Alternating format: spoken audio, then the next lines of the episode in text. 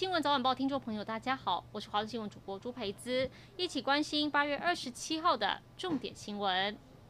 苗栗有一个妇人在网络交友，结果被诈骗，前前后后一共给了对方快三百万。家属报案后，警方到交款地点埋伏，没想到来取款的竟然是一名八十一岁的高龄车手。被询问的时候，还不断供称只是来拿东西。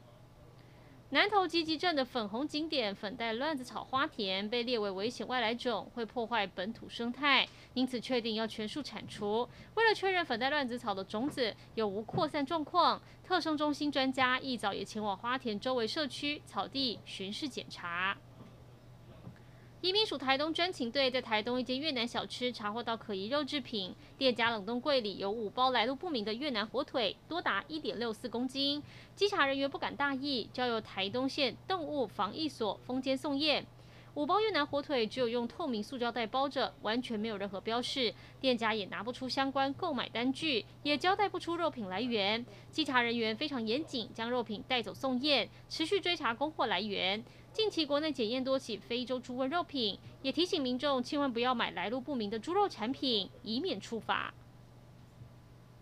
日本执政党自民党总统选举将在九月二十九号进行投开票，现任总裁同时也是日本首相菅义伟已经表态要角逐连任。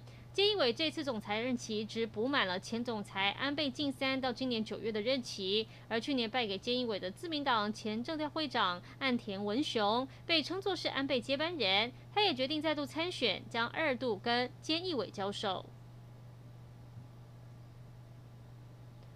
喀布尔机场发生两起自杀炸弹攻击，造成至少七十二个人死亡，一百五十五人轻重伤。美国总统拜登发表电视演说，说会让凶手付出最大代价。这次喀布尔遭遇自杀炸弹攻击，当中造成了美军十二死十五伤。目前，加拿大、荷兰、德国、挪威等国已经宣布终止撤离行动。美国则表示，撤离任务至少还会持续三十六小时。英国首相强森也表示，撤离行动会继续。一起来关心天气。今天水汽减少，上午天气各地晴朗稳定。随着大环境东南风逐渐转为偏东风，迎风面的东南部沿海地区以及恒春半岛偶尔还是有零星短暂阵雨发生。午后短暂雷阵雨范围主要在中南部地区跟各地山区，山区是主要的对流发展区。短延时强降雨、雷击跟强阵风还是有机会出现，外出建议携带雨具备用。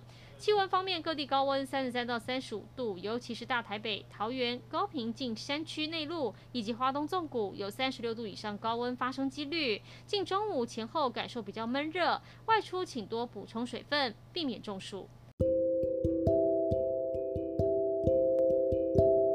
以上就是这一节新闻内容，感谢您的收听，我们再会。